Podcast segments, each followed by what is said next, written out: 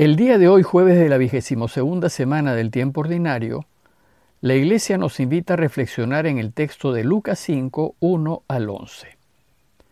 También hoy la Iglesia recuerda la memoria de San Gregorio Magno. Gregorio fue uno de los grandes papas de la Iglesia y la gobernó del 590 al 604 después de Cristo. En ese tiempo Roma había sido abandonada por el emperador y la Iglesia y el papado se habían tenido que hacer responsables de la gestión pública, por ser la única organización que funcionaba. La Iglesia se encargó entonces de la gestión de los alimentos y del agua para toda la población, y el Papa hizo alianzas con los francos y los lombardos a fin de proteger a los ciudadanos del que fue el Imperio Romano de Occidente. Con Gregorio se inició la evangelización de la Gran Bretaña, y es considerado uno de los grandes pares de la Iglesia de Occidente, junto con Agustín, Ambrosio y Jerónimo. Ahora bien, retomando la lectura de Lucas, les leo el texto de hoy que dice así. En aquel tiempo la gente se agolpaba alrededor de Jesús para oír la palabra de Dios, estando él a orillas del lago de Genezaret. Y vio dos barcas que estaban junto a la orilla. Los pescadores habían desembarcado y estaban lavando las redes. Subió a una de las barcas, la de Simón, y le pidió que la apartara un poco de tierra. Y desde la barca, sentado, enseñaba a la gente. Cuando acabó de hablar, dijo a Simón, Rema mar adentro y echen las redes para pescar. Simón contestó, Maestro, nos hemos pasado la noche bregando y no hemos podido pescar nada. Pero por tu palabra echaré las redes. Y puestos a la obra, hicieron una redada de peces tan grande que reventaba la red. Hicieron señas a los socios de la otra barca para que viniesen a echarle una mano. Se acercaron ellos y llenaron las dos barcas que casi se hundían. Al ver esto, Simón Pedro se arrojó a los pies de Jesús diciendo, Apártate de mí, Señor, que soy un pecador. Y es que el asombro se había apoderado de él y de los que estaban con él al ver la redada de peces que había cogido. Y lo mismo les pasaba a Santiago y Juan, hijos de Zebedeo, que eran compañeros de Simón. Jesús dijo a Simón, No temas, desde ahora serás pescador de hombres. Y ellos sacaron las barcas a tierra, y dejándolo todo, lo siguieron. El relato del día de ayer concluyó mostrándonos a Jesús curando a todos los enfermos que le trajeron, llorando constantemente a fin de continuar alineado con su Padre. Después, Lucas nos lo mostró visitando los pueblitos de toda la región, anunciando en las sinagogas la buena noticia del reinado de Dios y curando. Pero hasta este momento, según Lucas, Jesús caminaba solo, aún no había invitado a nadie para que lo ayude en la inmensa tarea que es ayudar a su Padre a reinar. Hoy Lucas no relata la invitación que Jesús hizo a quienes fueron sus apóstoles, que como sabemos significa enviados, y que son los que lo acompañarán en el camino. Mientras que en el Evangelio de Marcos, que es el más antiguo de todos, Jesús llama a sus discípulos al inicio de su vida pública, Lucas ubica la llamada luego de un buen tiempo que Jesús ha estado recorriendo la comarca, enseñando y curando. Podemos pensar que si bien Jesús se alojaba en casa de Pedro, aún no lo había invitado a que se le una al trabajo que estaba haciendo. Este cambio cronológico entre Marcos y Lucas del momento de la llamada es un ejemplo más que muestra que los evangelios no son relatos biográficos de la vida de Jesús, sino enseñanzas acerca de él y de su camino. O, como ya dijimos, son catecismos en forma de historia. El relato de hoy empieza diciéndonos que la gente se agolpaba alrededor de Jesús para oír la palabra de Dios. El texto griego dice literalmente para oír la palabra de Dios, pues la gente consideró desde el inicio que las enseñanzas de Jesús son palabra de Dios.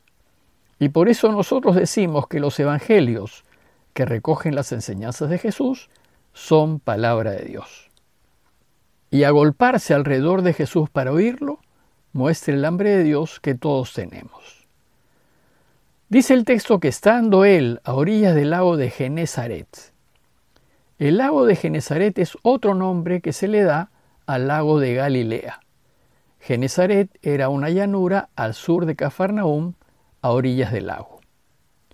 También se le llama lago de Tiberíades, en honor a la ciudad de Tiberíades construida hacía poco por Herodes Antipas, y se le llama también Mar de Galilea. Tiene pues varios nombres. El lago tiene 20 kilómetros de largo por 13 kilómetros de ancho y se encuentra en una gran depresión a 207 metros por debajo del nivel del mar. Por estar por debajo del nivel del mar, el río Jordán que sale del lago no puede desembocar en el mar. Desemboca en el Mar Muerto que está a 430 metros por debajo del nivel del mar. Bueno, pues el lago está a un tiro de piedra de la casa de Pedro. Todo estaba muy cerca.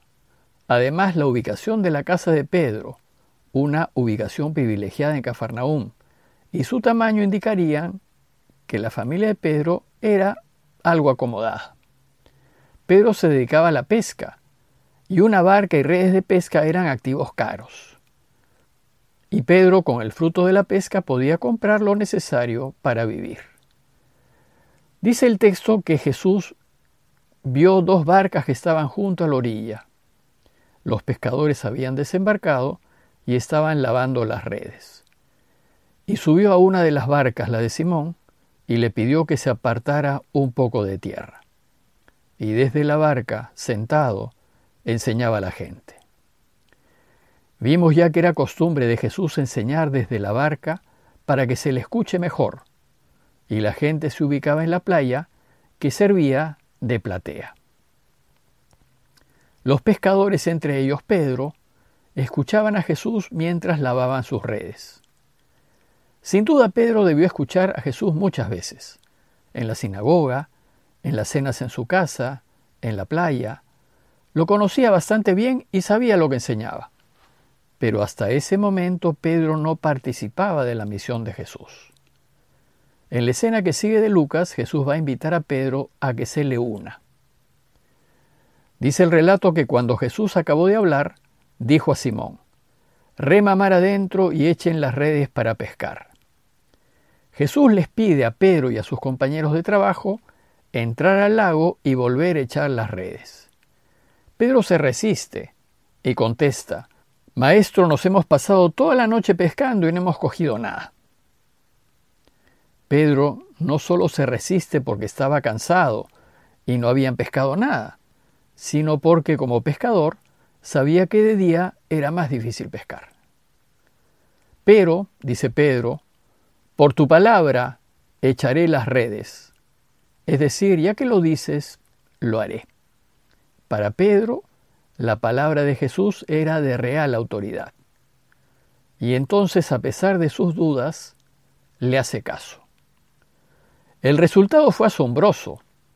Hicieron una redada de peces tan grande, dice el texto, que reventaba la red. No lo podían creer. Habían pescado tanto que tuvieron que llamar a sus socios de la otra barca para que vinieran a echarles una mano. Parece que Pedro y Andrés se habían asociado a la familia de Santiago y Juan en el negocio de la pesca. Entonces los de la otra barca se acercaron a ellos y llenaron las dos barcas que casi se hundían. El resultado de responder a la palabra de Jesús fue impresionante. Para ellos, seguramente fue algo jamás visto. Entonces el dubitativo Pedro, al ver esto, se arrojó a los pies de Jesús diciendo, Apártate de mí, Señor, que soy un pecador. Pedro reconoce la santidad de Jesús y se arroja a sus pies en señal de adoración. Lo que ha hecho no puede venir de los hombres, sino de Dios. Compara la santidad de Jesús con su condición de pecador y le pide que se aleje, pues la santidad no se condice con el pecado. Pedro hace algo verdaderamente insólito tanto que Lucas lo tiene que explicar. Iba a decir que hizo lo que hizo porque el asombro se había apoderado de él y de los que estaban con él al ver la redada de peces que habían cogido. La abundancia de peces es un signo que apunta a la divinidad de Jesús. No obstante, los endemoniados lo habían reconocido Mesías e Hijo de Dios, Pedro y los que escuchaban sus enseñanzas no lo habían hecho. Por eso, al ver este gesto tan extraordinario, a Pedro le sale de lo hondo del corazón, apártate de mí, Señor, que soy un pecador. Cuando descubrimos a Dios en Jesús, estamos movidos a hacer lo que hizo Pedro. Y Lucas nos dice que lo mismo les pasaba a Santiago y Juan, hijos de Zebedeo, que eran compañeros de Simón. El asombro y el desconcierto era general. Todos estaban anonadados con lo que estaban presenciando. Y entonces Jesús dijo a Simón, No temas, desde ahora serás pescador de hombres. Lo primero que les dice es, no temas, pues lo de Dios siempre quita el temor. El temor nunca es de Dios. Y luego le precisa su misión. Serás pescador de hombres. Este será tu trabajo. En adelante deberás procurar que todos los hombres vuelvan a Dios, que todos descubran el camino de la vida. ¿Y el resultado? Ellos sacaron las barcas a tierra y dejándolo todo, lo siguieron. Decidieron jugarse todo lo que tenían por él y para que el Padre reine. En conclusión, los invito a considerar lo siguiente.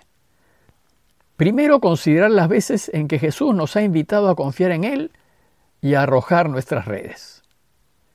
Si lo hicimos y conseguimos una pesca milagrosa, entonces no podemos sino ponernos a su total disposición. Y segundo, considerar que Jesús invita a todos, a casados y solteros, jóvenes y adultos, ricos y pobres, a todos, para que todos seamos pescadores de hombres y a que nos arriesguemos a seguirlo. Y Él espera que apostemos todo lo que tenemos por Él. Parroquia de Fátima, Miraflores, Lima.